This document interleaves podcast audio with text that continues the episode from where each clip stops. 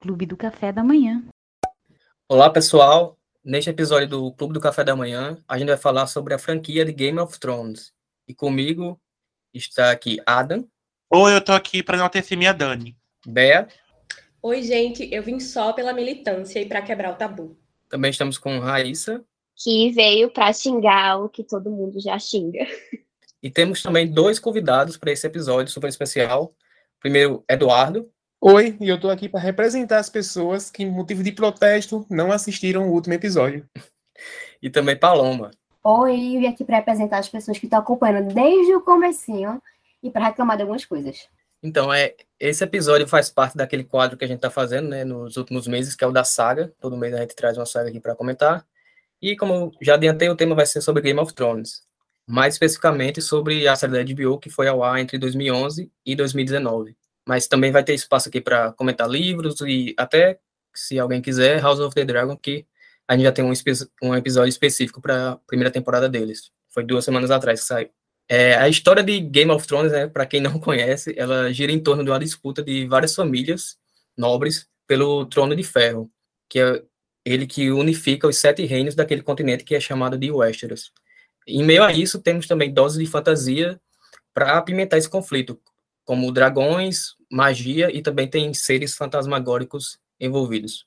É, todo esse universo ele foi criado pelo George R. R. Martin em uma série de livros conhecida como As Crônicas de Gelo e Fogo. Ele começou a ter a ideia escrita em 1991, mas acabou lançando só em 96 o primeiro, que é A Guerra dos Tronos. Foi seguido pelo A Fúria dos Reis, em 98, A Tormenta de Espadas, 2000, O Festim dos Corvos, 2005, A Dança dos Dragões, em 2011.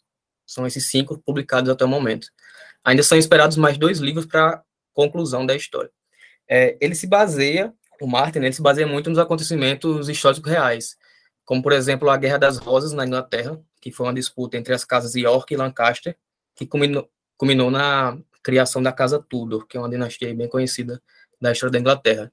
E também até a muralha, né, do, que tem na, nos livros na série, aquela muralha lá no norte, ela é inspirada na muralha de Adriano, que fica próximo na, da fronteira entre Inglaterra e Escócia, e ela justamente cobre quase toda ali a extensão territorial.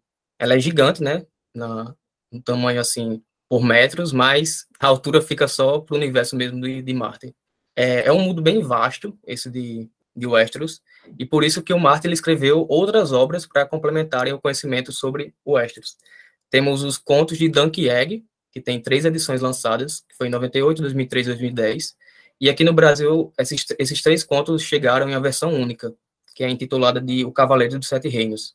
Nessa história, a gente acompanha um recém-nomeado cavaleiro, que é o Dunk, e um menino misterioso, que é apelidado de Egg.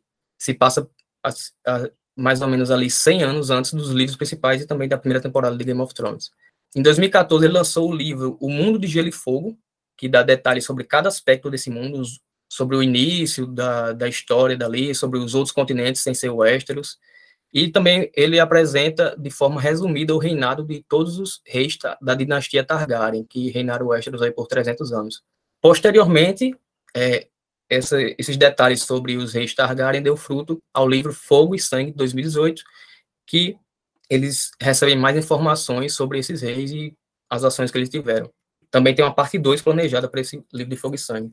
E com essa variedade aí de coisas de informações que tem nesse universo, é, tendo mais de as, uh, os livros foram publicados para mais de 40 línguas na época assim do, dos anos 2000 a HBO se interessou depois que a dupla David Benioff e o D.B. Weiss eles apresentaram um projeto de uma série eles já tinham se encontrado antes com o Martin para discutir essa possibilidade e o David disse que o Martin deu aval para eles prosseguirem depois que eles responderam corretamente a pergunta quem era a mãe do Jon Snow naquele momento da, da, dessa conversa dele, só tinham quatro livros publicados, então era um total mistério.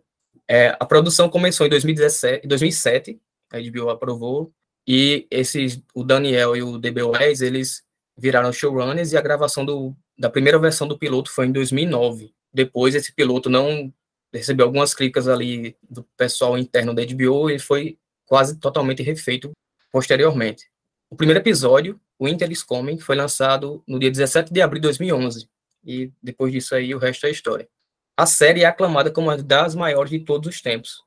tendo ganhado diversos prêmios, incluindo 59 Emmys, que é o maior número da história da premiação, nove SAGs, que é o, a premiação dos atores, entre outras premiações bem importantes. No total, são 757 indicações e 272 vitórias. É um, um marco na história da televisão. Mas, para começar, então, nossa conversa, eu gostaria de saber de vocês como e quando conheceram Game of Thrones. Se foi antes, durante, depois do hype até, né? Começar, então, na sequência da apresentação com Ada. Então, eu acho que eu conheci porque era da HBO mesmo. Por causa que eu estava vendo as promos, eu não conhecia a história e dos livros. E eu sabia que a Lena, e eu já tinha tido Imagina Eu e Você dela, eu gostava dela por causa desse filme. Aí eu fui assistir. E eu não, eu não, não como é que se diz, eu não assisti ele de, no primeiro episódio, mas também não assisti no final. Já tinha uns dois episódios por aí, quando eu comecei. E eu já comentei aqui que eu sou um pouco focado da vida, então assim, eu achei muito longo o episódio. Mas não desisti e gostei muito. Em alguns momentos, ao, ao longo da série, eu ficava, não aguento mais, mas eu já, lá voltava eu novamente para assistir. E eu conheci foi assim mesmo, porque eu já acompanhava a HBO por causa de outras séries. E tava, antes do começar a Thrones, já tinha um hype em cima dessa série. Era muito falada. E eu fui assistir por causa disso. Pelo simples motivo de ser da HBO e ser muito bem falada. Foi desde 2011 ali. Uhum. Beleza. E tu, Eduardo? Se lembra? Eu lembro brevemente. Eu acredito que já a primeira temporada já tava, já tinha lançado acredito com seis episódios e o meu irmão tinha pego naquela locadora uh, o torrent e ele já tinha em casa baixado alguns, alguns episódios, né? Então eu decidi assistir. Eu lembro que não foi logo a primeira vez que eu gostei da série. Eu assisti o primeiro episódio, julguei, achei ele muito denso, muita informação, pouca ação. E aí eu parei durante o tempo. E depois que a primeira temporada tinha sido lançada completa, eu retornei e aí sim, eu consegui assistir todos os 10 logo em seguida. Fiz uma maratona da primeira temporada, que são muitos eventos. E na primeira, na primeira episódio tem muita informação. Já tem a visita do Robert, a, o Ned, já tem. Tem a, quando eles encontram os lobos, né? São um filhote de lobo gigante. Já tem também os vagantes, já são introduzidos. É muita informação, também tem muito diálogo e eu logo lembro que logo de cara não, não consegui me identificar com a série. Mas ela tinha todos os elementos que me atraíam na época. Ela é medieval, ela tem essa pegada de fantasia, magia, tem introdução de, de animais fantásticos, já dragões. E isso me prendeu muito. Ajudou muito com que eu me identificasse com ela.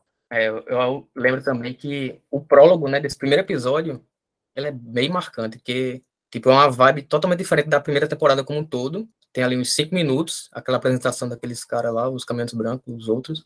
Aí, do nada, corta aquilo e a intenção política, né? Então, tem essa diferença, assim, que deixa aquele gostinho de quero mais logo na primeira temporada.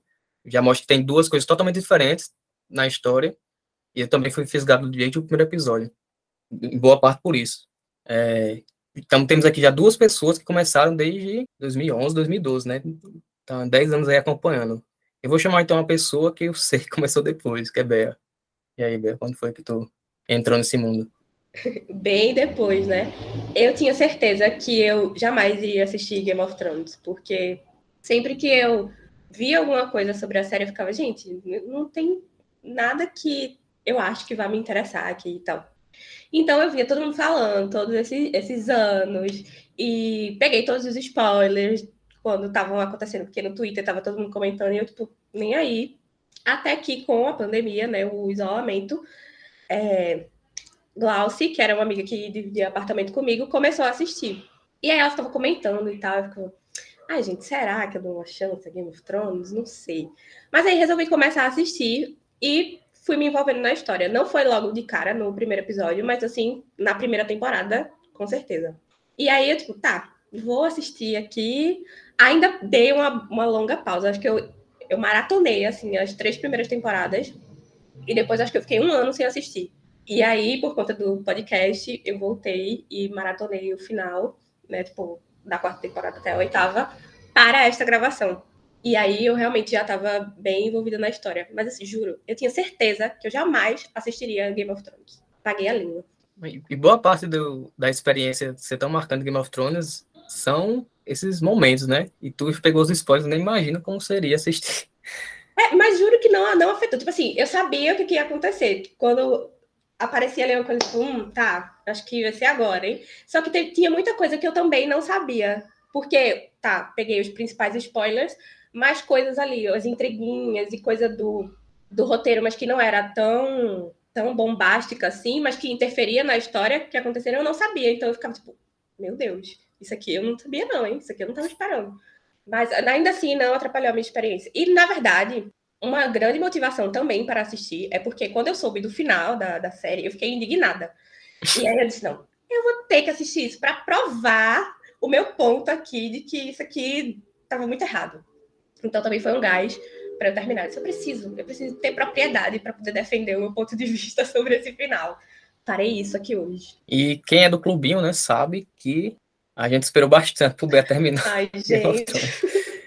Esse, esse episódio tá prometido há, há um bom tempo. Mas Desde tá que o Clube ela. nasceu, basicamente. Não, tem que ter um episódio sobre Game of Thrones. Eu, calma, gente, eu vou terminar. Calma, eu vou terminar. Veio aí. O importante é isso. Vamos então ver como Paloma conheceu Game of Thrones. Acho que o, a minha história talvez seja um pouco mais inusitada. É, eu comecei a assistir, acho que era 2011, 2012, porque eu vi que um ex meu estava assistindo e eu, de repente, deu vontade de ver o que é isso aí. E nem puxei conversa com ele, nem nada sobre isso. Simplesmente comecei a assistir e aí eu fiz, poxa, um negócio cheio de putaria, é, incesto, é, gente morrendo, enfim. Aí eu, tá, vou dar uma chance. E aí passei a acompanhar com o tempo, né? Tanto que nessa época não tinha um hype, vim começar a assistir com hype depois. É, eu não, não assinava e-mail e tal, ainda não assino, mas com o tempo foi tipo, escalonando, sabe? De assistir todo domingo, de é, comentar no Twitter, de estar ali. Comprei os livros, na época comprei os livros, ainda era 30 reais o livro, 30, 35 reais, eu fui olhar agora, tá 60 reais. Então, eu comecei a ler até, eu parei no quarto, mais ou menos, porque os livros são mais parados, é mais maçante, a letra do tamanho do, parece menor que a da Bíblia. E os livros grossos, grandes, eu parei no que tem, no quarto livro, que tem 880 páginas. Então, para mim, já deu. Eu consegui ler é, Fogo e Sangue, demorei um mês, mas me esforcei para ler e achei mais de boa, porque é mais corrido, assim, né? Aspas, corrido. Porque os de As Crônicas de Gelo e Fogo é muito, muito, muito devagar. Aí eu larguei os livros, aí depois eu descobri que vai ter mais livro. Talvez, talvez, talvez, talvez, quando voltar é, a os novos livros, eu dei uma chance, né? Porque eu soube que o desfecho vai ser diferente. Mas é isso aí. É, o, quarto livro é o Festim, e muita gente diz, né, muita gente no fandom fala que realmente ele é o mais enfadonho, porque o quarto e o quinto era para ser um livro só, só que ficou muito grande, aí o Martin foi aconselhado a separar por núcleos, e os núcleos escolhidos para o quarto livro tá um pouco longe do que a galera queria saber naquele momento, que era mais a história Era- da Dani. É, não, e era mais a questão da. Apareceu as serpentes e não sei o quê. Eu não quero saber de serpente, eu quero ver o povo ali, o negócio comendo ali, meu Deus do céu. E se ele pensou que ia ter o quê? 500, 500 não, né? Mil páginas, um livro, se 80, pelo amor de Deus. E o sexto que tá vindo aí, ele disse que já tem mais de 1.500 no rascunho, né? Então, vamos ver. É, finalmente, Raíssa, como foi que tu conheceu Game of Thrones? Eu peguei o bonde andando, né? Quando Game of Thrones saiu, eu lembro dos meus primos falando bastante sobre. Mas meus primos são mais velhos do que eu. Eu tinha, tipo, 10, 11 anos quando a série começou a sair. E não, não tinha interesse, né? Eu também não acho que é uma idade boa pra você começar Game of Thrones. Então, eu lembro que eu acho que terminou a quarta temporada, eu esperei terminar a quarta temporada e aí eu fui assistir. E mas o meu contato foi por causa dos meus primos. Os meus primos assistiam, liam. Eu nunca li Game of Thrones. Eu comecei o primeiro e li uns pedaços de Fogo e Sangue, mas eu nunca terminei nenhum dos dois. Pretendo ler algum dia, quem sabe. Mas o meu contato foi basicamente esse, assim, tipo. Eu lembro que meus primos ficavam falando assim, não, vai. Quando, quando você ficar um pouco mais velha, você assiste, você vai gostar. E aí eu era muito curiosa. Só que aí, né, não, não tinha como. E aí é, eu terminei a, a quarta temporada, né? A quarta temporada terminou, e aí eu assisti as quatro de uma vez. E aí, quando a quinta temporada começou a sair, eu comecei a acompanhar com, com todo mundo. Então foi assim que eu conheci mesmo, com o hype, com o pessoal da minha família que já assistia, né? Eu meio que já entrei e a coisa já estava já estava bem desenvolvida, assim, né? Já a série já estava estabelecida, já estava aclamada. Pena que eu comecei pela quinta, né? Mas a gente a gente deixa para mais para frente esse debate. Mas foi assim que eu conheci. E por favor, se você estiver escutando, né? Tiver algum familiar de 10 anos, não deixe assistir Game of Thrones, que não vai dar muito certo, vai traumatizar a criança. E comigo a história foi até um pouco peculiar também. Eu foi em 2011, na época ainda a galera usava Orkut, e eu conheci pelo Orkut, tinha as comunidades lá, né? Aí tinha a comunidade de, de um jogo, Dota. Aí era Dota All Star Brasil. E essa a galera do no Orkut, nessas comunidades, tinham o fórum, né? Tinha uns tópicos que você podia criar tal. Acho que o pessoal vai lembrar. E nessa comunidade eles deixavam comentar sobre assuntos sem ser o jogo. E que eles colocavam ali entre, entre colchetes, off. Aí tinha um lá, um tópico era off, séries, indicação de séries. Aí um abençoado lá colocou Game of Thrones. Isso aí no mesmo ano de, de estreia primeira temporada, 2011. Aí eu botou uma foto lá, eu me lembro que ele botou uma foto. Aí eu me interessei, assim como o Eduardo, né? Essa questão de história medieval tal. Eu nem sabia que tinha fantasia. Aí eu me interessei, já tinha acabado a primeira temporada. Aí eu baixei, assisti, gostei. Como eu disse, né? Fui fisgado desde, desde o primeiro episódio. Assisti a primeira temporada toda. Aí antes mesmo de sair a segunda, aí fiz nem Paloma. Comprei os livros, tudo que tá disponível. Li. É, era viciado estava no ensino médio na época. Eu me lembro que o, o, terceiro livro eu li em três dias. Tem também uns, quase mil páginas aí. Mas eu não tinha que fazer, gostava muito e ficava só o dia todo lendo. Mas foi por causa do Orkut que eu conheci e desde então é, se tornou a, a, minha saga preferida. Mas, assim, uma das coisas que deram destaque para a obra né, de Game of Thrones, da série, foi o fato de da série ela ter vários episódios marcantes que acho que até por isso, pelo hype, pelo boca a boca, isso acabou levando a galera para assistir nos, ba nos bares e essa moda pegou até aqui no Brasil. Até aqui em João Pessoa tinha também. E foi até criada uma tradição pela série de que todo nono episódio de cada temporada era impactante. Que na primeira temporada foi o, Ned sendo decapitado, na segunda temporada foi a Batalha de Blackwater, né, que é a Água Negra. Na terceira temporada foi o marcante Casamento Vermelho, todo mundo se lembra. E na sexta teve a Batalha dos Bastardos, que é uma das coisas mais incríveis da série. Mas também não, tinha só esses episódios bons, não era só os nove, né? Tinha vários outros. Eu queria saber de vocês qual cena ou momento da série foi a favorita de vocês. E se teve alguma que fisgou, aquela que, não, depois que eu achei isso, eu vou quero assistir tudo. Vamos fazer o contrário aqui, Raiz.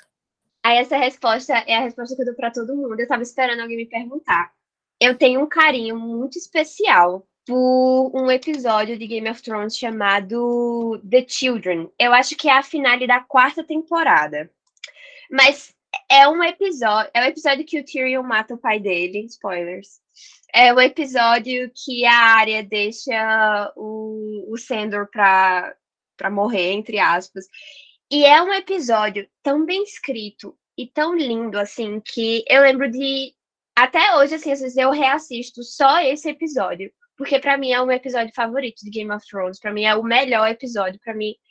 E é difícil, assim, né? Porque durante muito tempo foi uma série bem escrita e, né, com um roteiro sensacional. Mas tem vários outros momentos, assim, né, que a série me pegou, mas esse é um episódio inteiro que parecia que eu tava prendendo a minha respiração e eu só soltei ela quando ele acabou. E é um episódio muito, muito, muito bem escrito e muito bem feito. Então, acho que minha resposta não vai ser nenhum momento, vai ser o episódio. E é isso. É, então foi justamente o, o último que tu viu na tua maratona, né? Foi, foi, exatamente. Fechou aí com chave de ouro pra tu na época. E Paloma, tem algum momento? Eu acho que tem alguns, mas tem, tem uns episódios que, que assim, é, é, que você fica a ponto de se descabelar. Tipo, a morte de Joffrey, meu Deus do céu, é, aquilo ali é revigorante, é uma coisa de, nossa senhora, muito bom. É, e os eventos que estão ali acontecendo ao mesmo tempo, é, decorrentes disso, né? E também quando explode, quando o CC explode o septo, meu Deus do céu, aquela. Eu não, não sei explicar, a energia daquela cena, o caos, coisa, é. Pega fogo, cabaré. É, eu gosto muito de, desses episódios, desses, desses momentos e não só pela cena em si, mas tipo, tudo que tá acontecendo ali. Às vezes tem uns episódios que são mais parados e tal, que vai construindo, mas ali é tipo o caos reirando. Então, para mim, é tipo pontos altos do, da série. Também gosto muito dessa parte de, de Tyrion matando o pai, meu Deus do céu, tinha esquecido. É, é um afago na alma. Enfim, vamos, vamos continuando.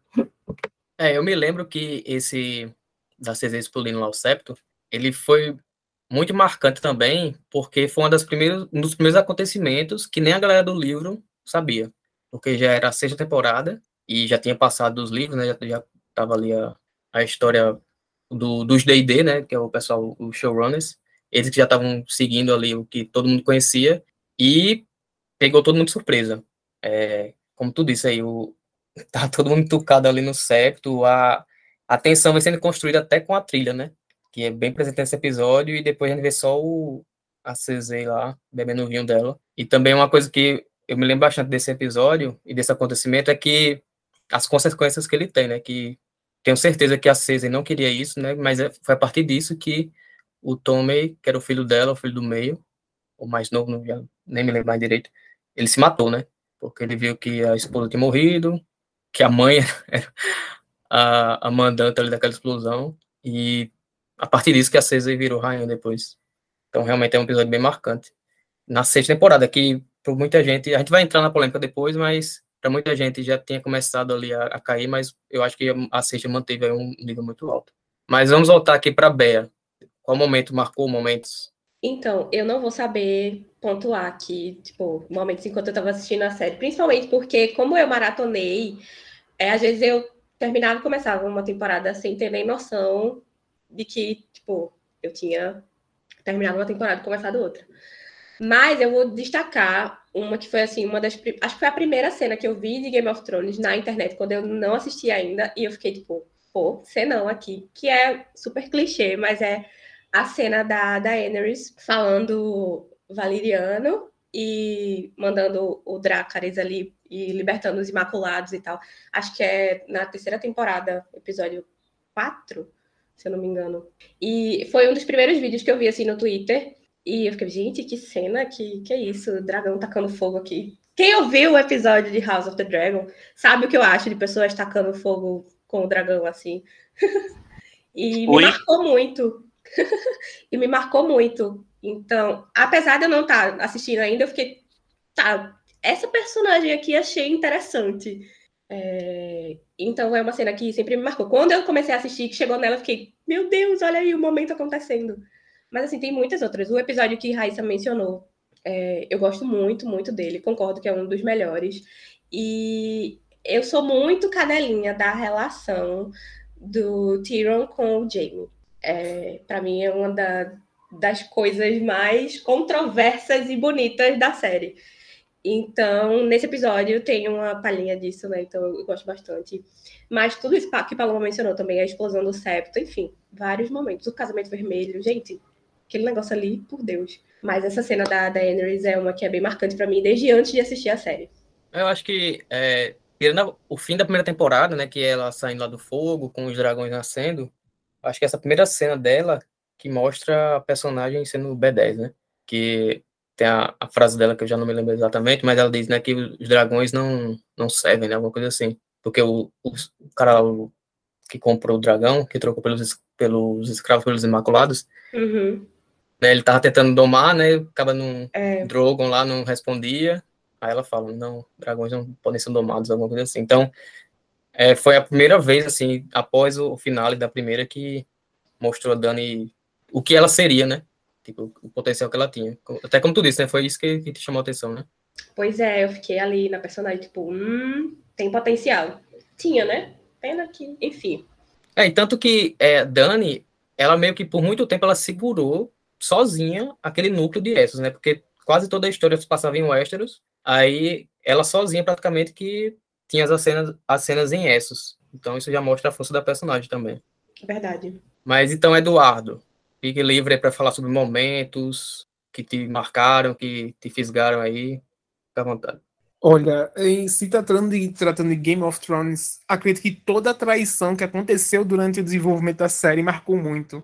Porque todas as traições resultaram em, é, resultaram em catástrofes muito grandes, como o casamento vermelho, como a execução do Ned, e isso tudo foi muito marcante na série toda. Eu, vou te, eu, eu tenho um apego muito grande à Batalha dos Bastardos, mas a cena que mais marcou de fato foi com a morte do Walder Frey. A família Frey toda, na verdade, né? Que a Arya faz ele comer uma torta que é preparada com a carne da família dele. Aquela cena em si foi marcante de uma forma que não sai da minha cabeça. Porque a Arya, ela foi, na minha opinião, um dos personagens que mais se desenvolveu, que a gente viu o crescimento, que se tornou de fato forte. Ela que começou a série como uma criança. E aquilo tudo foi muito pesado. A gente passou por torturas do Ramsay Snow, né, que é o outro bastardo, com o acho que no livro era Fedor, né? O, enfim, o, o carinha lá. É. E ele torturou, ele mutilou, ele enviou o, o pênis do cara pro, pro pai dele. Ele. A cena toda teve. A série toda teve coisa muito pesada. Só que essa parte do, da vingança da área foi o que mais marcou na série, na minha opinião. Foi o momento que acho que todo mundo se sentiu vingado pelo casamento vermelho. Achou que foi pouco que aconteceu com ele. E também por conta da Arya ser a personagem que eu acho que eu mais me apeguei, que eu gostei mais durante a série. É, até uma curiosidade sobre essa cena é que, por exemplo, nos livros também é aquilo que eu falei, né, que já era surpresa aí, já era no, no fim da série. A Arya não teve a vingança ainda, né? Mas essa questão da torta, torta Frey, que é até apelidada torta Frey, ela já tem nos livros, que é por outros personagens, por a casa de algum, o Lorde da casa Manderly, que é uma casa pequena que nem aparece direito aqui na série. Mas surpreendeu bastante porque eles trouxeram isso que existia no livro, que tipo mostrando como o norte, o norte se lembra, né, que mesmo os Frey tendo triunfado ali a partir do casamento vermelho, é, eles começavam a morrer, os membros da casa e os aliados, tipo, porque as outras famílias tinham ódio deles e qualquer desculpa que tinham eles matavam. E esse é um momento que acontece no livro que o, alguns Freys são até crianças adolescentes ali Frey estão numa comitiva lá e andando com esse pessoal da Casa Mandelli, eles desaparecem e de repente fica ali insinuado que na, na janta eles estariam comendo a própria família. E trouxeram isso para a área, que eu acho que até, até gostei, porque é, aumenta ali a, a, dose de vingança dela, né? Como não gostar da área. E até uma coisa que Eduardo falou agora, que a gente viu crescer, isso é algo que acontece com, e foi muito marcante em Harry Potter, né? Isso que até que traz muitos fãs para Harry Potter, que vai crescendo as crianças junto dos personagens principais. Isso também acontece com, principalmente com as crianças Stark de Game of Thrones, né? Tem o caso do Bran, né, que é um menino bonito e acaba feio, mas todos os outros a gente vê crescer e isso já traz um apego para o espectador também. Mas por último aqui também essa questão de, de fisgar, Adam, tem algum momento que te chama a atenção? É, então, eu pensei aqui em dois, que, como você falou, marcante, né? Para mim, quando a, é, o irmão da Dani é morto, que vira é ouro, né, dele, se não me engano, e ela fala que um dragão não morre com fogo, aquela cena, eu acho eu também odiava aquele personagem. Ai, eu odiava séries e, tipo, dessa... É tão bom as mortes, algumas mortes, né? Quando algumas mortes de Game of Thrones dá um alívio no nosso coração, sabe? Sim, amigo, muito sim. vocês, vocês, me entendem, tá vendo quando eu falei de Sopranos? É isso que eu quis dizer. Ai, não, não, Micael. Não, é sim. Você, é você dá risada. Sim, você não deu risada com o Luiz Ares morrendo, não? Sim. Adam tá rindo. Ele tá rindo da feição ei, do Bea, Falou eu que não dá, eu rindo. Não, mas assim, porque assim, até chegar em mim, vocês falaram muitas mortes que. Desde, por favor, quem não esperou aquela morte do Joffrey? Eu lembro que eu fui um dos momentos mais felizes da minha vida, junto com o Lula ganhando agora, sabe? Então, é, é muito bom ver o povo tomando no cu ali, gente. É muito bom, é muito feliz fudendo. É um alívio. Isso com a... quem não presta. Eu sofro muito com minha Margaret morrendo, não superei até hoje. É um sofrimento dor que eu não, não desejo pra ninguém. Mas sim, é bom ver essas mortes. Ah, dá um alívio, dá um, um, um sentimento de fomos vingados, sabe? Dito isso, é outro momento que eu acho tópico sensível, porque do mesmo jeito que Eduardo não viu o final, eu até hoje não vi esta cena, que era a morte do Aubrey. Porque esse episódio não viu ao vivo, eu já sabia o que ia acontecer. e eu fui assistindo o episódio todo, e aí quando tem o Aubrey que ele vai lutar com a com Montanha, e ele sabia o que ia acontecer, porque já tinha me falado, eu, antes da luta eu parei de assistir. Então era tão chocante que eu não vi para mim, não, não, não é uma coisa não que deixa ele tá vivo ainda. Esse, Esse dá um ódio mesmo, viu? Eu não vi, nem quero ver. São coisas que é, é muito forte pro meu coração. Igual algumas cenas de, de contra mulheres que eu também ficava, tipo, ou mutava, ou não sentia muita vontade. Mas isso a gente vai falar mais à frente.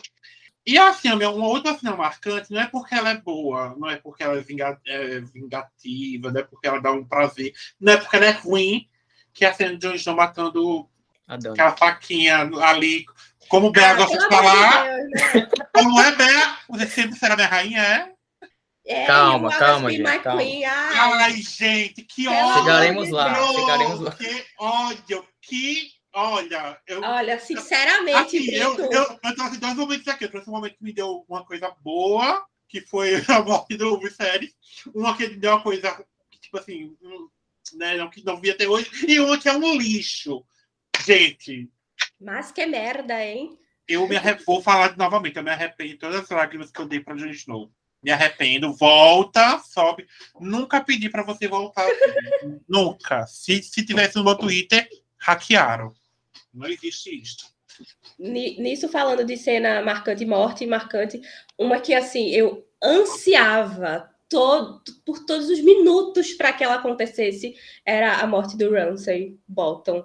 Tipo assim, eu estava ah, sim. redenta, pelo amor de Deus. Toda vez que ele aparecia, eu dizia, meu Deus, que horas, que horas que o Ivan vai botar os cachorros para comer ele, hein? Eu preciso, eu preciso dar meu relato de vida aqui. Obrigado por lembrar disso, porque tem coisas que têm que ser ditas. Gente, eu já era fã do ator por causa de Misfits. E eu fui, né? Eu odeio. Eu odeio. A... Gente, eu odeio a cara dele. Sabe aquela coisa que não, não desceu ainda pra mim, não fez o, o Harry Hebb ainda. E o pior é que ele foi fazer em Humanos, que além da, da série ser com ele é o vilão, então, tipo assim, sobre um episódio eu fiz. Ah, morre logo! Gente, eu nunca desejei que alguém morreu. De... Sabe aquela mortezinha? Foi tão bem feita essa morte. Muito, Foi do jeito muito. que era para ser. Que satisfação. Sabe? E assim, Ingrid, não tô ensinando feminismo pra ninguém, mas que Sansa é rainha é, porra. Ah, caralho. Desculpa. A, a Sansa olhando lá, dando aquele sutil sorrisinho, vendo. Ai, nossa, eu me Bicho. senti muito realizada com aquela morte. Sandra sofreu que só a Ju, gente. É. Pior, a história pior, dela é pior do que a da é Ju. pior do que a da Ju. Ah, me poupa. E Cara, depois da, da morte do Geoffrey, acho que ninguém esperava comemorar uma morte tanto não. Que, que nem o Geoffrey. Aí não. só que aí veio o Ramsay e pois todo é. mundo aí, comemorou mais. Agora a gente vai desejar a morte de Jon Snow. E aí a gente Vai ter uma série dele aí. A morte de Cersei nem foi. Foi bem. não foi a altura da personagem. É, também. foi bem. É. É. Foi bem ruim. É aquele, ah, foi brega também, é, né? É aquele, de, aquele meme que é tipo o desenho do cavalo. É primeira temporada, tá bem perfeitinha. Segunda, quando tá vai chegar no final, é. é. A morte dela foi tão. Só que não deveria ter morrido, gente. A gente sabe muito bem disso. Uma mulher que... Mas se era pra morrer, não foi uma, mulher... uma, morte brega. É, uma mulher frente do seu tempo, e, sabe? Uma mãe de família. E o outro lá babando o ovo dela até ah, ele morrer. Pelo amor Deus. sensível também. Tópico sensível. Oh, ai, gente, não, eu, eu sou revoltada. Assim, eu, eu, eu sou bem honesto. O único plano ali que eu, ela matou um personagem que eu gosto, né? Mas assim, eu sou muito cadeirinha da Cersei. Muito, muito, muito, muito, muito, muito, muito. Se ela terminasse viva, com a coroa na cabeça, fazer. Mereceu. Alice nunca será. Nunca! Alice nunca será. Nunca. Gente, a Lena, ela entregou os melhores personagens da vida dela. Acho que ela tá. Se você não quiser mais atuar da sua vida, ela precisa, porque é a bichinha, né, Mikael? Só é, pobre. Só, é pobre. Ela precisa. Mas, por, por ser ícone, ela já está gravada ali na memória de todos. Porque Cersei é a melhor. Gente, que rainha, né? Matou, transou, envenenou, fez. Olha, foi o Diaba 4.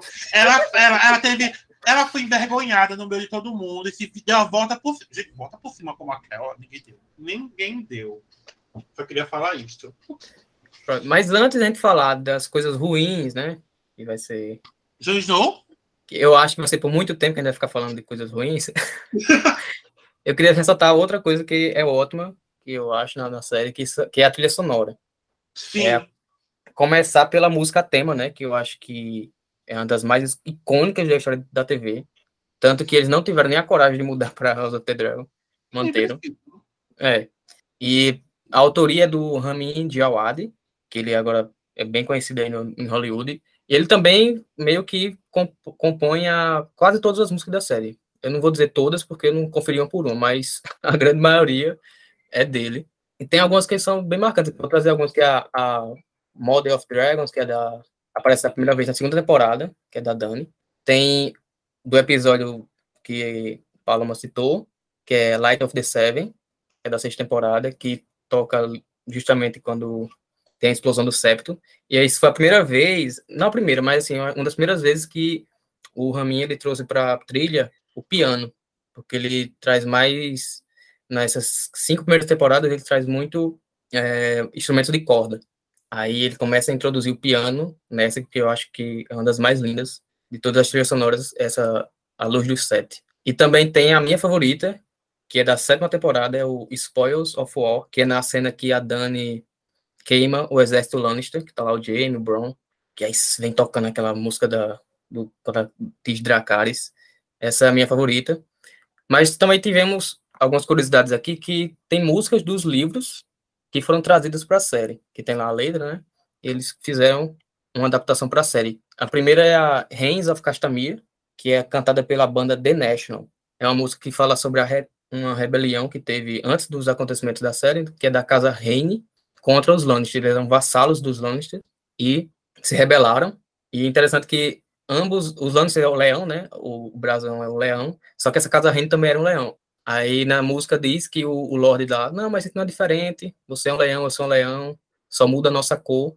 E dizendo que eles, que eles não eram nada demais, o Lannister. Só que aí é, o nome, até o nome da, da música, Reigns of Castamere, é um trocadilho, porque Reign e Rainy, que é o nome da casa, Castamere é o nome do castelo lá dessa casa, que ficou totalmente destruído, aí só caía chuva e não tinha ninguém lá para escutá-las.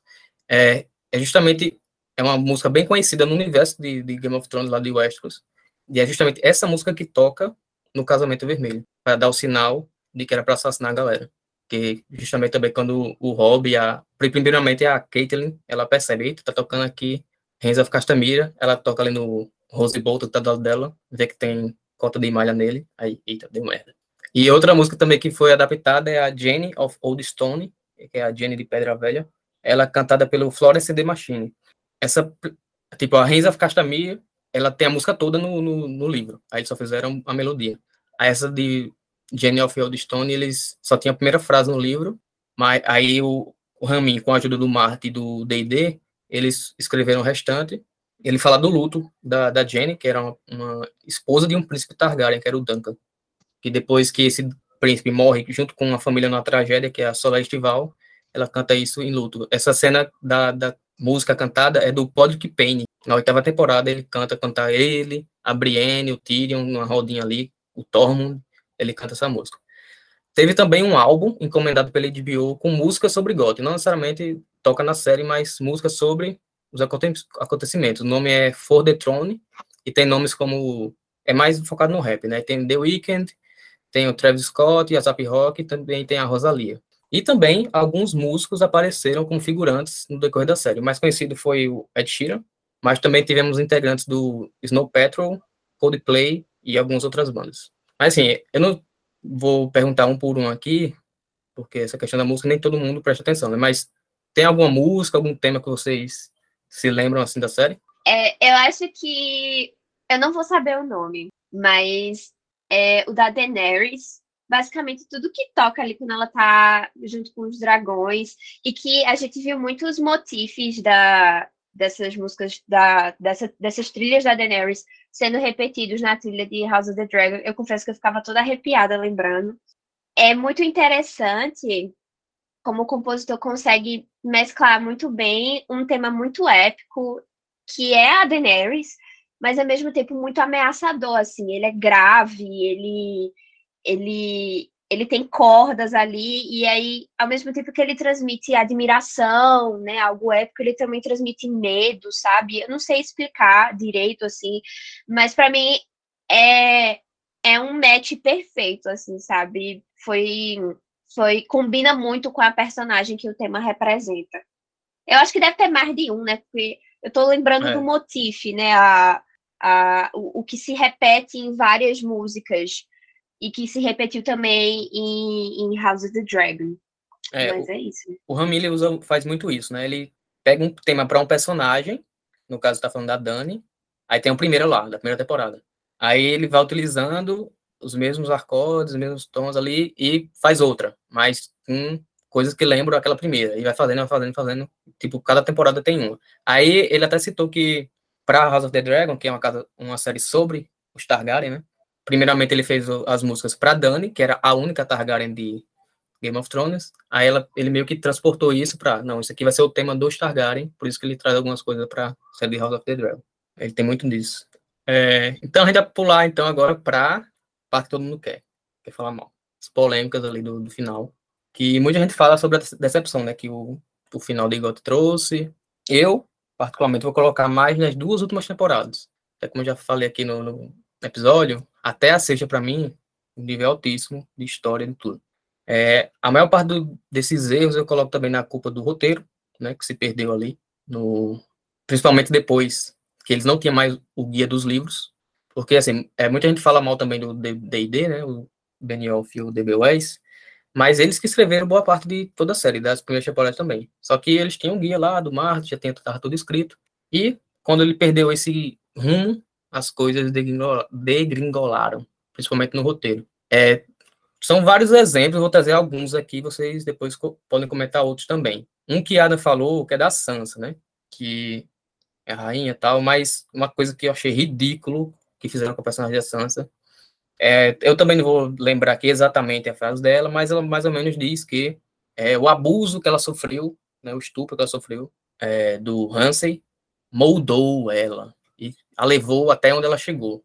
E eu acho isso uma fala totalmente sem noção, né? Que retrata o pouco envolvimento de mulheres na parte criativa da série. A gente até comentou sobre isso no episódio de House of the Dragon, que só tem uma diretora que dirige e são poucas roteiristas em Game of Thrones. E na, nas temporadas finais é só homem escrevendo. Então, eu não sei como deixaram passar isso. É totalmente ridículo. Aí também tem as decisões da Dani, principalmente na temporada final. Tem o John matar a Dani e o Drogo, tá nem aí, né? O relacionamento dos dois que... também, pelo amor de Deus. Né? Bran como é, aquela química também, o Bran como rei no final. Então, tantas coisas, né? Ai, gente. gente, o Bruno fez nada queria, a série inteira. Eu queria soltar um, uma... Chegou a hora eu, de desabafar. Ei, Vá, começa, não, eu queria soltar aquelas coisas, só que eu não posso, senão seria preso. Mas... eu já sei o que é. Você sabe porque eu já soltei pra você. É. Gente, puta. Ai, não. Eu e Bea. A gente começou. Acho que ela terminou quando, Bea? Lembra mais ou menos do dia? Eu terminei, acho que foi quarta, quarta quinta-feira. Quinta-feira, acho que abriu chamada. Então a gente estava, claro, que teve que entrar nesse tópico. Tudo que a gente chegou, essa escolha. que escolha, né, Bia? Fala aí sobre a escolha do Bray primeiro. Gente, o Bruno fez nada a série inteira. Gente, ele ficava revirando o olho lá. E ah, nada, ele termina como rei dos seis, dos seis reinos ainda possível, porque vamos separar o norte. Claro. Ela deixar a Sansa como rainha dos sete pois é, reinos. Pois pelo é. menos. Eu fiquei assim, gente, por que isso? Por quê? Pois é. Inclusive, E, ó, Pode falar. é é Não, eu vou falar. Todo mundo quer falar. Calma. Eu só dizer, o pior é ele dizer que, tipo, no fundo ele já sabia que tudo isso ia acontecer, pra justificar todo. Ah, é, loucura. Ai, cão. O meu problema, eu, te- eu sei que tem muita gente que tem problema com o final da Sansa. Eu não tenho problema com o final dela. Eu tenho problema com a independência do norte, que pra mim não faz sentido. Então é mais com o título, assim, que ela vai ter. Mas ela, tipo, né, se ela fosse só Lady, não fosse rainha, talvez. Enfim, porque eu penso em Dorne, eu penso que, cara, não faz sentido aquilo ali, Não entendeu? faz nenhum sentido. E outra coisa, é, Game of Thrones, isso aqui eu tô chovendo no molhado, mas eu acho que é necessário falar de novo. É, Game of Thrones tem uma coisa de trauma sexual como propulsor de narrativa das personagens femininas, entendeu? Elas, elas sempre vão evoluir por causa de um estupro, por causa de um assédio sexual. E isso é a série inteira. Aí Uhum. vai vir muita gente, vai vir homem dizer, ai, mas se passa num universo medieval. Um dragão! no um Eu e Adam dizendo isso. Tipo assim, Minha gente Porra, tem razão. no. Chega, entendeu? E você percebe que isso é muito marcador de gênero, porque, gente, o Jon Snow morre e ressuscita. Sim, Ele morre e ressuscita. E você percebe que isso é muito. E as personagens femininas não, não basta, assim, elas, elas, elas têm que ser estupradas. Então, assim, eu defendo a Sansa com unhas e humilhada, dentes. né, meu amor? Tem que, É. assim, Calma, as humilhações fora do estupro também. Pois é. Então, eu, eu defendo a Sansa com unhas e dentes. Eu, eu sei que tem gente que odeia ela até Eu hoje, que acha defender. ela que acha ela chata, que, ah, enfim, não me interessa, defendo, entendeu? Defendo não fez nada de errado, e é isto. E se Eu fez, já vou deixar- ela, ela tava acertada, ela não sabia o que era acertar. Depois ela Pronto. que Pois é, Tá. pois é. É, Eu vou deixar aqui já outra coisa que me revolta, porque, enfim, eu tenho que sair cedo. Mas é, uma outra coisa que me revolta muito é a descaracterização do Tyrion. Porque o Tyrion parece que não sabiam o que queriam fazer com ele depois que ele mata o pai. Gente, ele fica. Aí ele vai virar a mão da, do rei, da mão da rainha, né, pra Daenerys, ele, ele vai pra Essos e tal. Mas é outro personagem. Você tinha um personagem irônico, sagaz, inteligente, às vezes que fazia muita merda e muita coisa que você fazia, meu Deus do céu, por quê? Mas era um personagem que tinha muita personalidade. Eu sinto que da quinta temporada pra frente, assim, você perde muito do que deixava o Tyrion ser tão interessante, entendeu? E eu sou muito clichê nesse aspecto, eu gosto muito dele, ele era um junto com a Arya ali e a Sansa são os meus personagens favoritos. Uhum. E aí, tipo, é uma coisa, é uma queda de qualidade que eu acho que eu consigo cravar assim a, a queda de qualidade de Game of Thrones quando começou a desgringolar, quando começou a desgringolar também a escrita do Tyrion como personagem, né? Como foi que os roteiristas começaram a escrever o Tyrion, porque ficou muito ruim, gente. Nossa, quando chega ali no final, eu juro a vocês, eu não aguentava, quando ele abria a boca pra falar, já me dava um nervoso, entendeu? E aí é isso. Vai ver. Eu queria falar Vai, só, só pegando o gancho que Raíssa estava falando, né? Sobre as mulheres e a violência sexual e tal. Tipo assim, gente, Game of Thrones é misógina, né? Não, não dá pra, pra fugir disso. Uhum. E, se, e tem gente que vai olhando pelo outro lado, tipo assim, não, é feminista, porque tem personagens femininas fortes. Mas assim, a que custo, gente? É bem como o Mikael falou da frase da, da Sansa, né? Tipo, assim, você- você justificar que a personagem, tipo, só amadureceu ou se fortaleceu porque ela teve que ser estuprada não sei quantas vezes, é ridículo. Sofreu humilhação, né? Diminuição de, de vida, de tudo. Pois é, isso é a coisa que mais me incomoda. É, eu até mencionei isso em um episódio de House of the Dragon, que eu achei mais confortável de assistir House of the Dragon, porque tem menos violência contra a mulher, principalmente violência sexual. E em Game of Thrones é a roda, usado de recurso para tudo, tipo, é, de soldado na guerra lá matando o povo, a para nessa estratégia de tentar fortalecer a personagem, endurecer ela. Horrível. E Amiga. como eu comentei com a Ada, oi. Inclusive, era o motivo de você não assistir, não era? Também, é. Porque eu, eu achava, justamente, tipo, eu sabia que tinha esse tanto de coisa, eu ficava, gente, por que que isso vai me interessar? E, e, uma coisa que eu comentei com a Ana é que a única personagem que não passa por isso é a Arya, né? E aí também é a personagem mais masculinizada, Sim. de certa forma. Desde pequena ela parecia um menininho. E aí ela é a única que não, não vai por esse lado. Ela tem um arco diferente disso, fugindo é. um pouco a regra. Mas a própria Brienne, que também era masculinizada, quase é estuprada. Então, eu acho isso área, podre.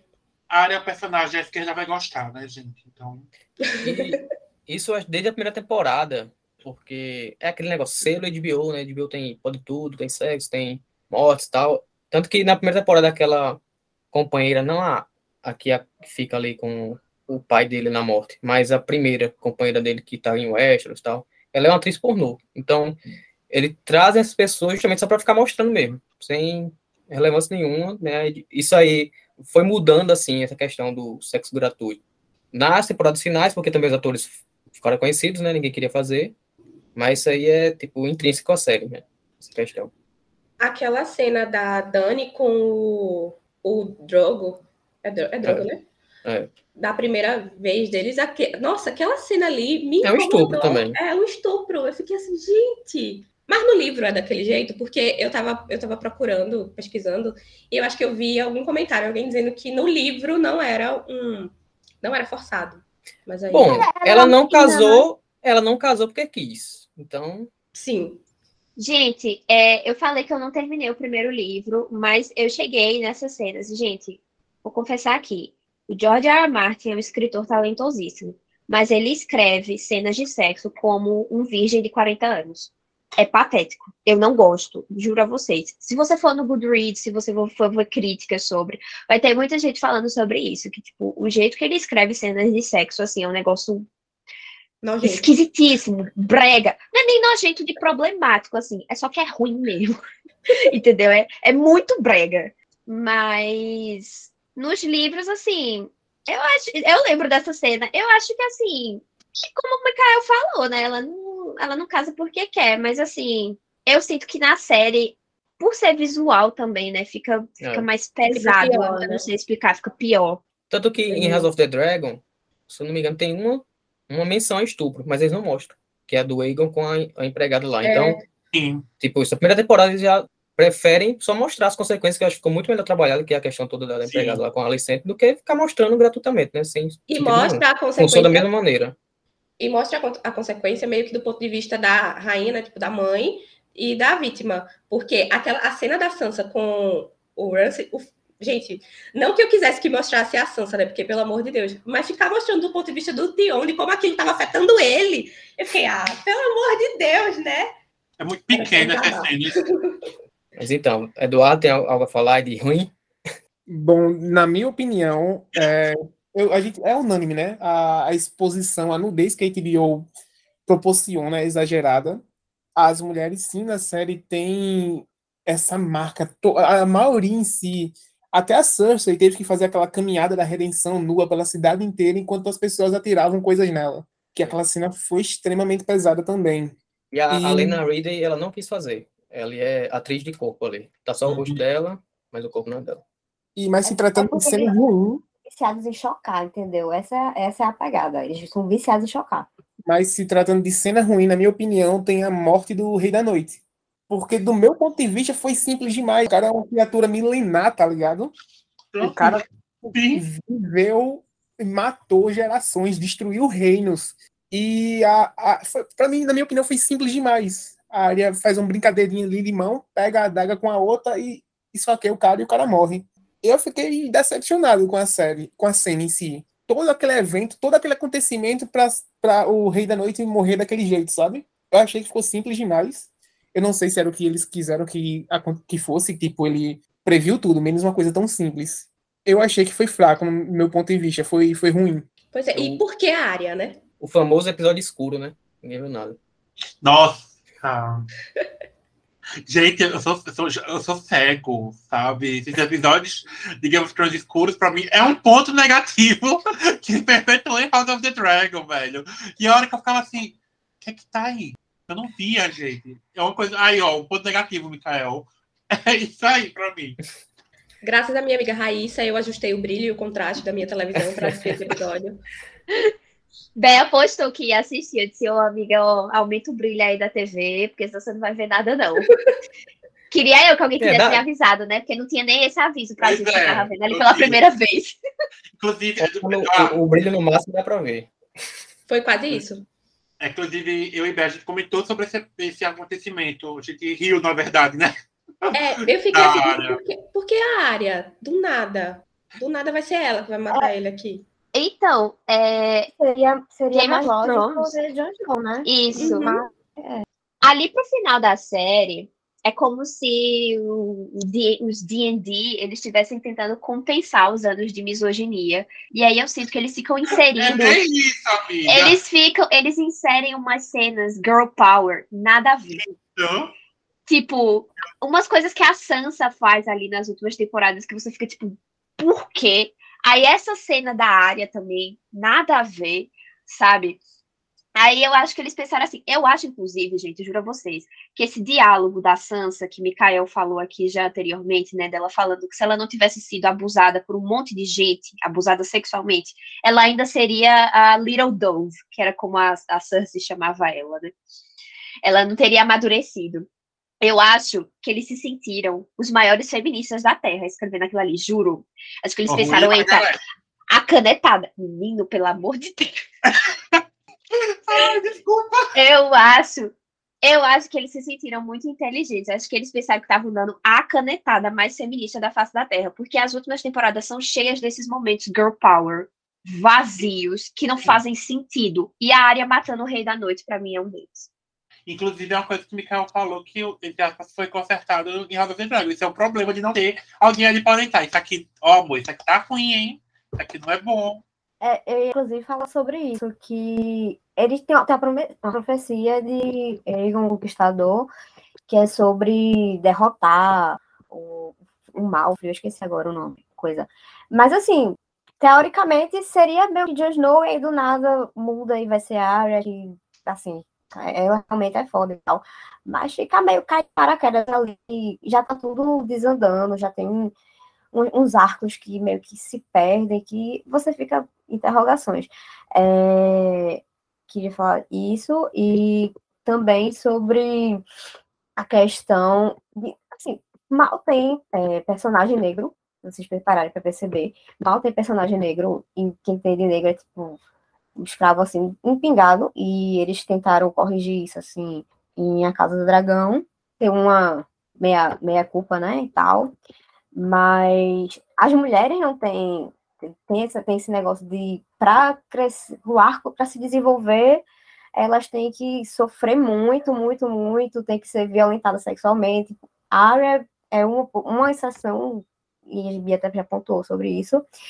E LGBT nenhum tem felicidade em Game of Thrones, não tem. É, um, e a Casa do Dragão também tem um, uma, um negocinho, uma gracinha assim, mas em Game of Thrones, acho que todos morrem. Eu não lembro de nenhum que não morreu. É, outra coisa que eu queria falar é sobre o arco de Dani. Tipo, a gente vai. Eu podia, ela podia realmente virar a tirana depois, mas tipo, foi uma coisa muito sabe, como se a chavezinha assim e de repente ela surtasse.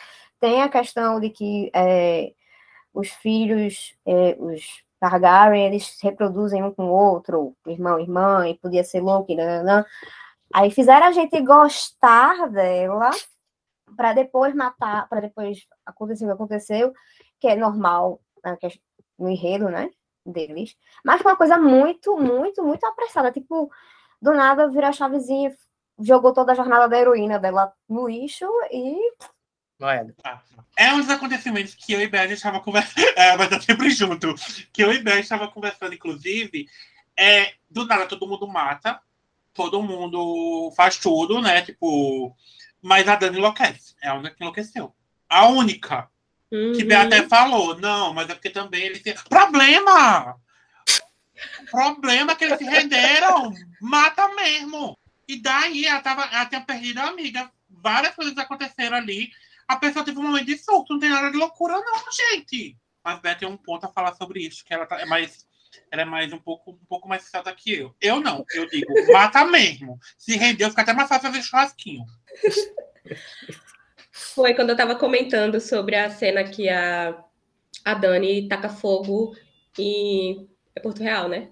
Enfim, na cidade, na Fortaleza, é. na cidade, em todo mundo ali. E aí, tipo, eu disse a Ada, mas ali eu fiquei assim, tipo, amiga, eles se renderam, você não precisava fritar todo precisava. mundo. Enquanto a Adam defende que precisava. Defendo. Eu tô dizendo, ela não tinha razão, mas ela tinha motivo, então... Sim, pode ser que sim, mas eu acho que não, deveria matar mesmo. Mas isso, isso, também é uma coisa que me incomoda, que parece que ficou muito apressado é, para tentar justificar o final que eles iam fazer. Eles colocaram do nada essa loucura dela, porque assim, gente a Cersei explodiu, o septo matou um monte de gente e ninguém chamou ela de louca ali. Ela, ela era, vilã. Ela, ela, era vilã, pois é. Aí a Dani, que inclusive o Tyrion fala, né, que eles viram ela matar não sei quantas pessoas várias vezes, mas ela sempre tinha um ponto, tipo assim, não, eles fizeram mal, eles eram ah. ruins e tal, e justificou. Aí agora que ela ia matar inocentes, entre aspas, é... Aí ela era louca. Gente, mas não foi uma loucura construída aqui. Vocês decidiram não. do nada que ela ia enlouquecer porque vocês queriam aquele branco sem sal. Sim.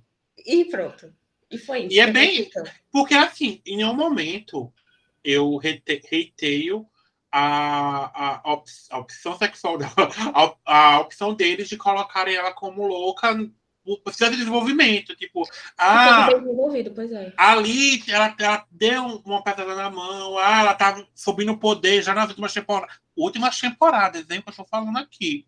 Não pegar três episódios dele. Ela agora está louca, vamos matá-la. O olhar da, da Emilia Clarke chega muda, porque. Best season ever! É, essa questão de ser apressado, até comentado aqui nos bastidores, o D&D eles queriam acabar logo. É, eles queriam sair dali, eu acho que eles mesmo estavam perdidos, né? Então, vamos acabar logo é. isso aqui.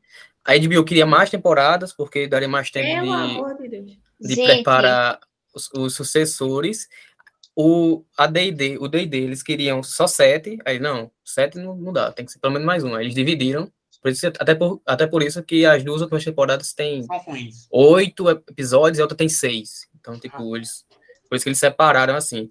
E sobre essa questão do, é, da, da Dani, de, porque tem umas coisas que é o que eu acho que é a pior coisa de Game of Thrones na questão de produção. É que eles, eles se apegam muito, quando eles se apegam muito a algo, eles querem levar isso até o fim. Essa questão da Dani é aquilo. Não, quando o Targaryen nasce, os deuses jogam moeda, aí ou ele é louco, ou ele é muito bom. Ai, não. Aí eles pegam isso e querem esgotar até a última gota. Aí não, é porque desde o início a Dana era louca, porque os deuses. Ai. Então, eles ficam remoendo isso e tudo se justifica por causa disso. Outra coisa é o que vocês citaram lá do Rei da Noite. Aquela maldita adaga, que eu odeio aquela adaga. porque eles, não, essa adaga, a adaga desde a primeira temporada, que é que foi tentaram matar o branco, ele estava uhum. em coma. Aí eles, não, vamos dar aqui uma, um significado para essa adaga. Aí agora até trouxeram essa maldita dessa adaga para Rosa of the Dragon, que é a, a o aço da profecia, que isso é mentira, né? Isso é coisa inventada para a série, que eu já tenho um olho, porque quando eles se fixam em uma coisa, eles querem levar aquilo até o fim. Então, não, tem que ser a área com essa daga no Rei da Noite, porque era uma questão que o Rei da Noite, né? Vocês até argumentaram que teria que ser o John para matar por tudo que foi prometido ali e tal, porque teria que ser uma, uma arma de aço valeriano, né? Que o John tinha essa espada e tal. Aí não, mas vamos essa daga, que essa daga também tem. Então, essas fixações deles é que levam para a ruína. Eles querem, não, vamos ficar com isso, vamos ficar com isso até o fim, infelizmente só sai merda. É, uma curiosidade sobre isso que o Mikael falou, sobre os D&D quererem apressar o final, né, fazer menos temporadas, é que muito provavelmente aí boatos de que isso foi porque eles conseguiram um contrato com a Lucasfilm para fazer coisa de Star Wars. Isso não é um boato, eles realmente conseguiram um contrato. O boato é que eles queriam apressar Game of Thrones para ir fazer coisa de Star Wars logo. E aí eles apressaram a série, e aí depois teve aquele final horroroso. E a Lucasfilm cancelou o contrato com eles. E eles é não vão mais fazer nada de Star Wars. Karma in the cat. Passado. Graças a Deus. Cat, querida. Saiu notícia e tudo. O próximo filme produzido pelo. Eu lembro que eu lembro que o fandom de Star Wars ficou puto, porque eles eram essa merda Game of Thrones e vão fazer Star Wars. Gente, É porque, assim, é aquilo que eu disse. Eles escreveram também as primeiras temporadas, mas tinha é. o apoio, né? Mas, pronto, o- um dos dois escreveu Troia, por exemplo. Foi o mais famosinho, a, a obra mais famosinha. Então, tipo, o filme. É um dos escritores... Sim. Um dos dois lá, ele faz parte do roteiro de, de Troia. Foi um barulho aí, mas Micael. Foi aqui, mamãe. Aqui não. Ah, Eu escutei também. Ah, tá. Que eu vi um... Mas enfim, tipo, eles tinham essa experiência mais com sucesso com Troia, de um deles, mas de resto era só Game of Thrones. E pessoal, acho que o pessoal percebeu, né? Que quando saiu da, dos trilhos ali é porque não tinha material fonte, né? Então, Então, se a gente for culpar, a gente culpa o velho, que não escreveu mais nada, ou culpa os diretores e os roteiristas, na verdade, né? Porque eu coloco no D&D. Então vamos culpar ele. Alguém tem alguma outra coisa para lamentar? Fala Deixa eu Outra- pensar. O Ed Sheeran apareceu Outra coisa que é apressada também é o romance entre Dani e Jon Snow. Do nada. Nossa, deixou. do nada. É como o Mikael falou, a química, né? A química de, tem de milhões. Oh, É, os, os opostos se atraem, né? Gelo e fogo, é pronto. Vai, vai ser. Parece um fanservice, né? Ai, não, porque ele é perfeito. Ah, ela é como. as pessoas perfeitas. Desculpa. Paloma. Como Raíssa falou no privado, eu vou ter que falar aqui, pelo menos defender a Buda do Kit Harington, né? Porque algo dela tem que sair de bom. pelo menos isso, né? E teve Ed Sheeran, né? A gente pode dizer se foi bom ou ruim, Raíssa vai dizer. Raíssa é a maior fã. É, e é- Vou essa ficar questão do, calada, porque, olha, são muitas calúnias hoje, viu? do, do John, né? Que, assim, nos livros ainda não... Ele tá morto ainda nos livros, só para vocês terem ideia. né? Eu espero que ele continue. Ai, sim, ó. Mas ele vai ser revivido, porque tudo indica. Essas Não, teorias aí Micael, existem antes, antes do, Que? das séries. Micael, velho viu o que aconteceu. Mas, ó, o livro é algo totalmente diferente. Vocês é, não dá para considerar esse final. E eu acho que faz até é sentido, eles tentaram levar sentido, porque aquilo que Paulo acho que até falou, dos Targaryen, né, casarem entre si. Então, ah, é tio e sobrinho, sobrinho tia e sobrinho, sei o quê. Então, tentaram forçar isso. Eu acho que isso pode até acontecer, eu não sei nos livros, mas o jeito foi feito, pelo amor de Deus. Eu acho que só não vai apoio. mudar isso. Olha, tá vendo? É. A esperança. Teve a, a experiência já, né, para É, ver como É. sabe como o público reagiu. Eu só apoio um casal de Targaryen que é tio e sobrinha, entendeu? Só, só tem um. Inclusive, bom, saudade já. Hoje eu, eu acordei eu pensei, tem algo. Ah, não, já acabou. Esse vazio aqui. É um vazio, sabe? Dizer. Tem outra coisa também que eu quero trazer, que é, liga também com o que o Paloma falou, a questão de não ter representa- representatividade de, de negro, né? Se eu não me engano, tem um personagem que é um mercenário lá do, de Essos, que vem para Westeros, nem, nem me lembro o nome dele, que é negro. Mas um que eles... Que, E os? Imaculados, só. Só. é, que tu disse que é escravo, né? Seriam es- quase escravos ali, serviam a Dani. E algo que eles tentaram trazer para essa representatividade, né? Seriam com o pessoal de Dorne, né? Que é o pessoal latino que tentaram trazer, né? Sim. O pessoal que é ali do Queimados pelo Sol, não sei o quê. Mas, é, principalmente, eu gosto muito do núcleo de Dorne nos livros. Sou decepcionado com o que eles fizeram na série, porque é ridículo. Tem só o, o foco no Oberyn, porque ele visita Porto Real, mas quando ele morre, né? Todo o núcleo ali de- das filhas dele, da amante, Uhum. eles não não desenvolvem, ou se desenvolvem, desenvolvem mal. Né? Deixam totalmente de lado. Tem vários personagens, vários personagens ali de- Donnie que eles cortaram. Eu até entendo essa questão de cortar, né? Porque série e livro são totalmente diferentes, mas eles não, eles meio que não se esforçaram. Não, vamos só contar a história do Oberyn e pronto. Vamos deixar pra lá. Tem só aquela trama ridícula lá entre as meninas com a Cersei, mas é uma das minhas maiores decepções com a série, é o núcleo de Dorne. Eles também cortaram aquela mudança. Caitlyn, quando, quando morre no, no casamento vermelho, Uhum. ela não vira um- uma entidade diferente. Eu não lembro se. Eu É. lembro que ela vira, mas eu não lembro se tem alguma importância depois, porque depois eu parei de ler. Mas eles cortaram isso. não- É, tem, tem muita. É a Lady Coração de Pedra, né? Senhora Coração de Pedra. Uhum.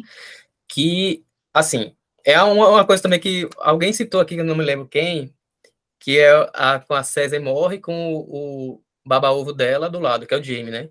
Que também, o Jamie, para mim, é um dos meus personagens preferidos no livro, porque um dos, dos atos finais, até onde tá escrito o personagem dele, é que ele tá muito ligado a Brienne, e quando chega, ela vai ser julgada, né, a César, e manda a carta para ele, pedindo para ele ser o cavaleiro dela no julgamento por combate. Aí ele queima a carta. Então ele meio que ali ele sela que ele não quer mais ligação com a César. E ligando com essa questão da, da Senhora Coração de Pedra, é que ela é muito importante porque ela começa a fazer ali uma, uma guerrilha ali nas terras fluviais, começa a matar todo mundo. Se ela vê Frey, Lannister, ela mata, sai matando. Ela arranja uns, uns cavaleiros ali para ajudá-la. Inclusive, no livro, o Jaime está prestes a morrer, porque está em encontro dela. A Brienne está presumidamente morta. E o Podrick Payne também presumidamente morto, porque está com ela. Então, ela é sanguinária, sangue nos olhos. E é um personagem muito importante que eles cortaram porque quiseram. Vai, Adam. Eu lembro que tinha de todo um mês de temporada tinha a teoria que aparecer. Era tipo, desde que ela morre até o final da série, ela ia aparecer, ela ia aparecer, ela ia aparecer. E nada, nada, nada, nada, nada, nada, nada, nada.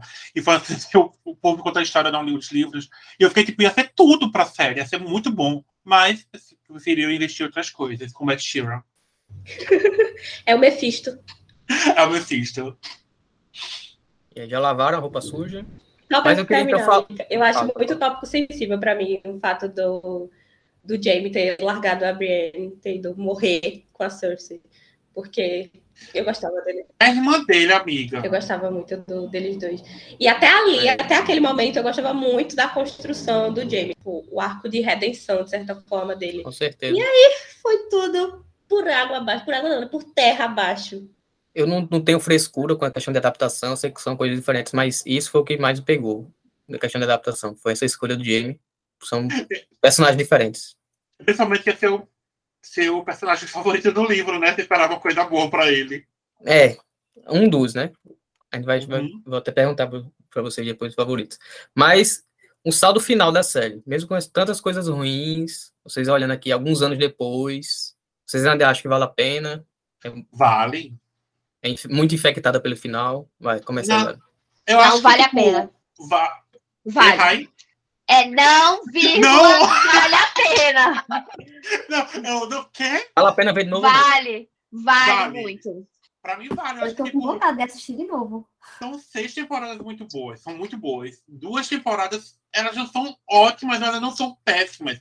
Eu acho que o que influencia muito é só algumas coisas principais, principalmente no, na última temporada ela tem um maior acúmulo de péssimas ideias. Mas não afeta o resto da série. Eu acho que é uma série incrível. E que ao menos, se tu, tipo, vamos, você vazia em, em crítica e premiação, ela foi enaltecida até o final. Então, eu acho que não é um. Não sujou o nome da série. Sujou, não, sujou o nome dos roteiristas. Mas. Eduardo, eu sei que tu não assistiu House of the Dragon. Eu acho que pode ser, em parte, por, por causa do trauma aí, né, desse final. Mas tu ainda recomenda a série como um todo? Com certeza eu recomendo sim, até porque a série em si, para quem gosta de fantasia, para quem gosta dessa pegada medieval, para quem gosta desses elementos, ela entrega tudo muito bem servido. A HBO é incrível nessa parte gráfica, né? Se tratando de fotografia, a série maravilhosa. O enredo desenvolve muito bom nessas seis temporadas. As duas últimas, por mais que não sejam boas, também não, como próprio Adam disse, não ofuscam tudo que teve antes. Então, é 100% recomendado. É, e até o que eu ia falar sobre a última, o último episódio, é, é porque assim, eu também confesso que o, o roteiro é ridículo, né? Essas duas últimas temporadas cai totalmente, mas a parte estética ainda continua de alto nível. E do último episódio que eu queria falar é que, para mim, a cena mais bonita da série vem no último episódio, que é quando a Dani vem, vai dar um discurso dela, ela vem andando, toda de preto, aí o Drogon atrás, aí no, no enquadramento tá o corpo dela, o Drogon tá levantando o voo, aí as asas dela, de, do Drogon por trás dela, fica parecendo como se a Dani tivesse asas. Essa cena é perfeita. É, é perfeita. Quem viu o vídeo da, da minha reação no Instagram, é quando tem o pi, que eu surto e fico, meu Deus, caralho, é justamente nessa cena. É. E ela é no último episódio, né? Então, é, eu acho que ela ainda vale até assistir essas últimas temporadas por causa da, do visual, da estética, do, de tudo que não é o roteiro. Tem então... cenas emocionantes, sim, assim, nem é, tempo é, nós temos cenas que vale muito a pena assistir. É, só no final acho positivo. Alguém tem algo mais a falar? Gente, foi a, a série da década, né? Não é. tem pra onde, não tem como negar. Foi a série da década comparam com Lost. Eu nunca assisti Lost, mas comparam com Lost porque cria uma expectativa boa, boa, boa, boa, e aí de repente cai. Mas não tem como você é, não, não falar sobre o fenômeno que é, porque além de, de da grandeza da série, tinha o, o, a, o, a rotina, o costume. As pessoas todo domingo assistiam, comentavam no Twitter, era um, tipo uma febre, sabe? Não tem como ignorar, dizer, ah, não vale a pena. Era o Domingote, né? Virou até o nome. É, né? Eduardo, assista House of the Dragon. Vale muito a pena. É só isso que eu queria falar. Eu sei que você ficou traumatizado com o final, mas vá, entre nessa história. Segure nossas mãos, venha pra cá, vem pra esse lado. E ele nem se traumatizou 100%, né? Que ele não viu o último episódio. Pois é! Ouviu falar só. Isso, não, não, não acredite no que fala, acredite sim. Mas vá para House of the Dragon, vale muito a pena. E antes de finalizar, então, não sei se alguém quer falar mais alguma coisa, eu queria fazer só um bate-bola rápido. Quero perguntar de cada um personagem preferido. Eu vou dar ainda. É, vou deixar vocês falarem até dois no máximo, certo? Mas o personagem é casa preferida. Vai, é Bea. Você é mais recente aí, tá com os personagens frescos na memória. Antes de eu, de eu dizer, eu queria dizer que eu, como pessoa que terminei recentemente, digo que vale a pena sim assistir Game of Thrones, entendeu? Você vai passar raiva, mas vale a pena, tipo, tanto até quando o roteiro ainda é bom, quanto depois pelo visual, pela estética, a mudança de, de roupas e como isso vai mostrando também a evolução dos personagens e tal. Então, vale a pena. E, meu Deus, eu não sei, não sei responder. Vou fazer a Bel, vou roubar. Não, calma. Pode ser até dois, pode ser até dois. Ah, personagem e casa, né? É. É, personagem, eu acho que é a Dani e o Tyrion. Tá. Com muita dor no coração, mas acho que são eles dois. E a casa, nossa, não sei. Eu acho que é Stark, a casa Stark. Apesar de não, nem, não ter nenhum Stark como meu personagem preferido aqui, mas eu acho que é a casa Stark.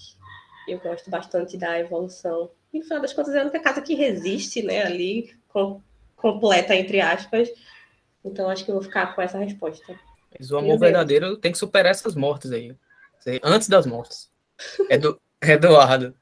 Tem algum personagem, casa favorita? Diz aí. Bom, em relação ao personagem, foi a, a área mesmo, por conta do desenvolvimento dela. Como eu disse, como foi a personagem que a gente viu do primeiro episódio, da primeira temporada até o uhum. término da série, eu me apeguei muito a ela.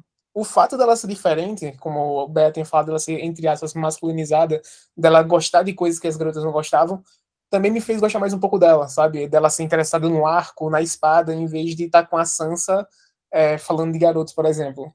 E o próprio desenvolvimento dela, ver ela saindo, saindo do, da agulha, né, daquela, da, daquela, daquele sabizinho que ela tinha na, na, na, primeira temporada, até se tornar uma pessoa sem rosto, foi incrível. Ela se tornou ninguém, se tornou tudo para mim. e Ficou bom. A casa foi Stark. Eu gostei muito do, do arco da casa, da, dos personagens, de como tudo se desenvolveu. Da, infelizmente, como quase todo mundo morreu mas sim, é, a casa Stark e a personagem é Arya. Mas se você parar pra pensar, foi o que mais sobreviveu, acho que foi a Stark, isso, no final de tudo ali. Também na série, né? Com certeza. Se você Nossa. comparar com as outras. É. Ali, né, era, foi o Rob, o Rob morreu no casamento vermelho. Ah, então ficou sensível. É. O Rob era um dos meus personagens preferidos. Coitado. Mas realmente, foi, ficou a área, ficou viva, o. O, o John, que é John. John é metade, é metade Stark. Esse aí era um que podia ter morrido. Até, inclusive, ele ia ser considerado um Stark, né? É, quando ele assumiu o comando da, da, da, Guarda da Noite, só que ele não quis. Ele permaneceu como Snow. Isso. Raíssa, personagem e casa. Tá. Eu vou falar dois de cada. Então, já que ele deu a opção de falar dois, eu vou falar dois casos também. É, eu sou bem clichê. Meus personagens favoritos são Arya e Tyrion. E minhas casas favoritas são os dois lados de Andressa, Lannister e Stark. Meu Deus, é... ela é inimiga na... até nos próprios gostos, das casas inimigas. Pois é. Ela se ajuda, Mikael, ela se ajuda. Paloma, casa e, e personagem. Então, desde Game of Thrones era Targaryen, porque acho que sou aí. ariana, teve alguma coisa ali, uma afinidade, e as personagens preferidas são Dani e Arya. Eu acho a- o arco de Arya muito, muito, muito bom, muito perfeito, muito redondinho, fechadinho. Tem esse negocinho do, do, rei, do Rei da Noite, mas aí a gente pode ignorar essa parte. Mas, tipo, não tinha como o final dela não ser aquele, sabe? Pra mim foi perfeito. Dani, ela tem um potencial, mas aí, paciência.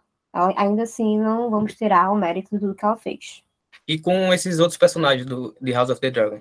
Tá gostando de Targaryen também? Tô, tô, menina, eu li os livros. Assim, é só difícil decorar o nome, né?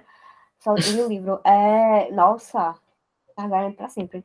É, tem até o Aemond. Se você pesquisar aí, é um bom personagem, Targaryen. Micael, por favor, né? Ai, Ah, não às vezes do nada. É só uma indicação, é a casa favorita dela. Hum. A casa que tem Damon, Renira vai falar de. Ah, Ah, ai, pra de Deus. Deus. Ele erra em pão de caolho, por Deus. Vai, Adam, diz o teu. Casa e personagem. Casa Dois é pouco pra Adam, né? Dois é pouco pra Adam. Mas, ai, gente. Casa Targaryen. Aí porque já entra a Dani, sabe? Já tá, tá ali a favorita. E o roubo começando. E personagem. Gosto de Olena. Eu sou uma cara velha. E sou. A frase final dela, né? Incrível, né? Porra. Dizem que diga que fui eu. E, assim, sou a neta, é, a Margaret eu amo também. E é isso, eu vou ficar com elas duas. Já que eu falei que a Dani já tava no meu topo, já falei o episódio. Então, É. a tua casa preferida é a Tyrell. Que é as duas personagens na casa. Ele falou Targaryen, a casa. Não, Tá. então, mas deveria ser, né? Na lógica. Mas são Não. então ele fica com. É, entendeu? É porque eu, eu que assim, eu não quero ser, não quero ser a raiz aqui, porque todo mundo sabe que eu amo a Cersei. Mas eu não quero ser muito, porque eu já falei que é pra botar fogo no povo, o povo pode me associar a genocida, então eu vou ficar calado aqui. Tá. Vai falar da Mar- maravilhosa. Eu vou, eu vou roubar pra dizer que também é uma das minhas personagens preferidas e eu sofri muito com a morte dela. Ela, ela merecia mais também. Ela seria uma excelente rainha. Sim. E nenhum homem, porque nenhum homem presta, então. Não, é, segue. E a Pob tentou, né? Ser rainha, mas. ela tem. Coitada. É. Eu liberei dois porque eu vou falar dois. Ah, entendeu? Ah, por isso, né? Entendeu? É, Pronto, entendi agora. Já que eu tô com esse poder nesse episódio, né? Vai, vou- Aemon, que Vou mais? roubar. Não. Game of Thrones. De Aemon, minha gente. Oxi. Em Game of Thrones, é meu preferido personagem é Oberyn Martell. Desde os livros. Aí, quando eu assisti, né, Pedro Pascal fazendo, aí melhorou ainda mais, né? Até por isso, todo aquele meu desapontamento com a Casa Martel. E em segundo área também, porque tudo que Eduardo falou, tudo que vocês falaram, né, a, o caminho dela até viajando a Essos, totalmente sozinha, independente, então, perfeita. Também o, com o mestre dela ali no Porto Real, ela aprendendo a, a, a esgrima, né? E toda aquela parte do hoje não, né? Not today. Então, icônica. E a casa, eu vou inverter, né? Primeiro Stark, até porque tem mais personagens marcantes para mim, eu gosto de todos, né? Até da Sansa também, que no livro ela tem a fama de, de sonsa, né? Tem esse apelido para ela. Mas é, até para ela também eu, eu gosto do arco dela e de todos, né? Só o Ricon que é o, o mais apagado, que é o caçula. Na série morre, né? Nos livros vamos ler ainda. E em segundo o Martel, porque não tem só o Oberyn, né? Meio que a série colocou só o Oberyn, mas nos livros também tem outros personagens que eu acho interessante. Eu inverto aí. E eu acho que é isso. É, alguém tem alguma coisa para falar? Ou podemos É, é, encerrar? Não, só mais uma pergunta. O personagem Diga. mais odiado que Eduardo Odiado? aqui. Isso. Ah, mais odiado. É, o mais odiado. Então vamos, vamos inverter. Ada, vai, começa. Jon Snow, brincadeira. o Ramsay, sim. E o Joffrey. Dois, você foi, foi dois, dois. É, é, vamos, vamos Dois, liberar isso. Joffrey. Olha, eu já me esqueci a sequência. Vai, Raíssa, eu acho. Aí, você- não, acho Paloma. É, agora vai ser eu. Vai, vai. Vai, vai. É, igual todo mundo, é o Joffrey e o Ramsay. Aqui vai também. Não tem, não tem ninguém que seja páreo. Esses dois. Ódio. Eduardo. É, Eu não tenho como discordar. Por mais que o Stannis tenha sacrificado a própria filha, eu tenho odiado Nossa. muito isso. Ainda é, o Joffrey e o Stannis, Stannis porque eles são o Ramsay, porque eles são a escória da, da série. O, o Martin tem muito disso, né? Ele, eu acho que ele odeia os segundos filhos. Todo segundo filho é problemático. Ele traz uma coisa e sai do Stannis, pelo amor de Deus. É, Bea, Não dá para discordar, né? Mas eu vou, vou roubar e vou acrescentar mais um que eu odeio, que é Eita, o, como rouba essa beia. o Mindinho. Pelo amor de Deus. nossa. Então, fica aí. roubei. Então, não, outra coisa aqui, no, na disputa Vares e Mindinho, todo mundo é Team Vares, né? Então, com certeza, né? Sim. Morte injustiçada, inclusive. Sim. É, o meu também é o Ramsay, né? Pelo amor de Deus. Toda aquela questão com Fedor também, né? Você, todo mundo aqui já falou da, da Sansa, do, do que ele faz com os Stark, mas o que ele É. faz com o Tion também, pelo, é, mesmo sendo um, um traidor, né? O Tion Uhum. entrega ali o Robb, mas ninguém merecia aqui. Não, se Enfim. conhecer uma pessoa que goste do Ramsay, pelo amor de Não, Deus, pode- é psicopata. Pode se a bloquear de tudo. é, é. Ou for a pessoa do contra, né? Que gosta de chocar. Porque não tem como, minha gente. Pelo amor de Deus. Ah, então os D&D, né? Os D&D. Personagem favorito dos D&D revelado. Ramsay Bolton. Então vamos também, antes de finalizar, vamos ter as notas para a série como um todo, né? É. Isso. Tá. Eu vou começar então, sem falar muito, mas Nossa, para a polêmica é tô 10. É... Adam, Não, choquei. Correspondente choquei direto do 10 de Mikael. Eu fico. na 8.5. ordem alfabética. Eu dou nove. Vá, meu Deus, Raíssa, Eu eu ia por ordem alfabética aqui. Eu vou dar nota 9, é isso. Eu tiro um só pelas últimas temporadas, mas vai ser 9. Vai, Eduardo. Agora dizer isso, a- as últimas temporadas não justificam com a nota baixa. Eu ia dar 9 também, porque tudo o que compõe a série é magnífico. Então seria injusto dar uma nota baixa por conta de duas temporadas que tiveram um enredo fraco. É, e tu não viu o último episódio, né? Então já É aumenta verdade. aí essa nota. é, diz tua nota geral. Ah, eu acho que é 8.8. Nem é 8,5, mas também não é Hum. 9. Tá bom, o infinito ali, de lado. Alguns infinitos Falou, são maiores do que outros. Eu vou dar 9, porque eu tenho uma relação muito afetiva, assim. Um amorzinho com a série e eu suporto o final da série. Eu aceito do 9. É, gente, quem casamento vermelho ali, quem não foi impactado, né? A série tem esse poder, então algo de bom ela tem, né? É isso. A gente se vê então na semana que vem com um novo episódio. E vocês nos encontram na, em todas as redes sociais com arroba oiclubinho. Temos também o Apoia-se, que é apoia.se barra oiclubinho. Temos o nosso blog, né? blogdoclubinho.com. E é isso. Tchau, tchau. Tchau, tchau. Don't